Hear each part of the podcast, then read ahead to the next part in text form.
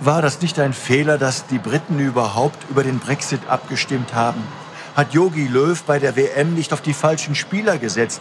Warum sind die Skifahrer nur trotz der Lawinenwarnung abseits der Piste gefahren?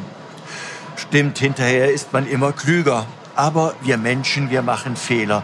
Jeder, jeden Tag neu. Kleine und große Fehler, richtig große Fehler, die heißen übrigens Kardinalfehler. Helene Fischer hat schon recht, wenn sie in einem ihrer großen Hits singt, niemand ist fehlerfrei. Wichtig ist, dass wir Menschen aus unseren Fehlern lernen. Im ersten Schritt ist es dazu notwendig, die eigenen Fehler zu erkennen, sie einzusehen und zuzugeben. Das ist verdammt schwer, das weiß jeder von uns. Doch nur wenn wir ohne Wenn und Aber klar unsere eigenen Fehler erkennen und sie benennen, ist Umkehr, ist Neuanfang möglich. Wer nach dem Zerbrechen einer Freundschaft, einer Partnerschaft nur die halbe Wahrheit sagt, der braucht sich nicht zu wundern, wenn das zerstörte Vertrauen endgültig im Eimer ist.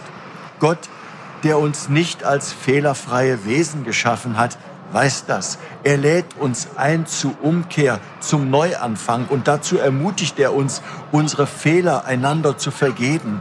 Vergib uns unsere Schuld, wie auch wir vergeben unseren Schuldigern, beten wir etwa im Vater unser schlimmes Versagen, schlimme Fehler, die heißen in der Bibel Schuld. Schlimme Fehler und Schuld, die trennen uns von Gott. Gott aber will bei uns sein, weil er uns liebt.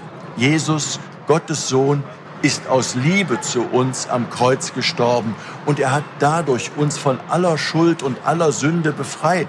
Das ist unsere wunderbare christliche Botschaft, eine Botschaft des Neubeginns.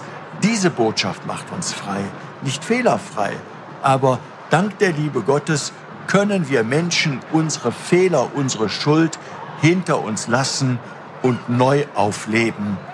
Ihr Rainer Wölki, Erzbischof von Köln.